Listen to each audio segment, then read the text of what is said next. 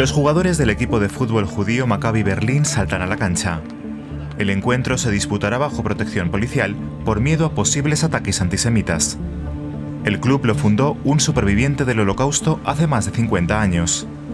Ahora, tras los atentados terroristas de Hamas, vive uno de sus peores momentos.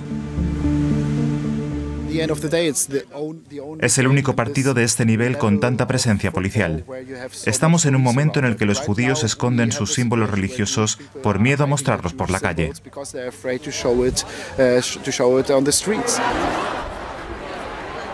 El mismo día, más de mil manifestantes pro-palestinos protestan en Berlín contra los bombardeos israelíes sobre la franja de Gaza.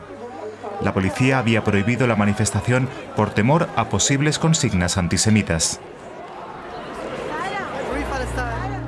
Imbal no logra asimilar lo que ha pasado.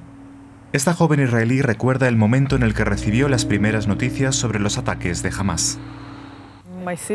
Mi hermana empezó a recibir mensajes de conocidos que estaban allí y a reconocer a personas en los videos.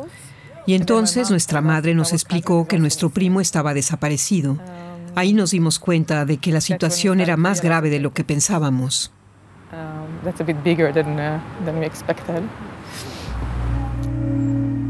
Desde entonces no ha tenido noticias de su primo. Para Imbal lo peor es no saber si él y los demás rehenes siguen con vida.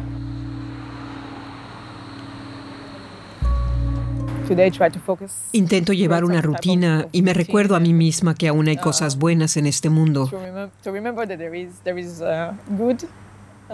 Pero lamentablemente siento que esto solo es el principio del caos y la guerra. Antes del partido se guarda un minuto de silencio por las víctimas. Inicialmente el encuentro se había suspendido para garantizar la seguridad de los jugadores. En el Maccabi juegan también musulmanes y cristianos. El club quiere lanzar un mensaje de convivencia. Queremos ir más allá del deporte, mostrar al mundo y a la sociedad que es posible convivir y jugar juntos, como seres humanos. Queremos servir de ejemplo. Y este partido nos muestra que todo puede ser mejor de lo que vemos ahora mismo en las calles.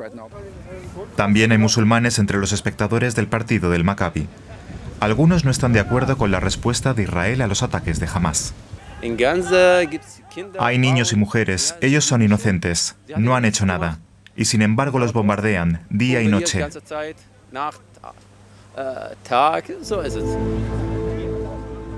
El partido acaba sin incidentes. Un pequeño rayo de luz en esta jornada en Berlín.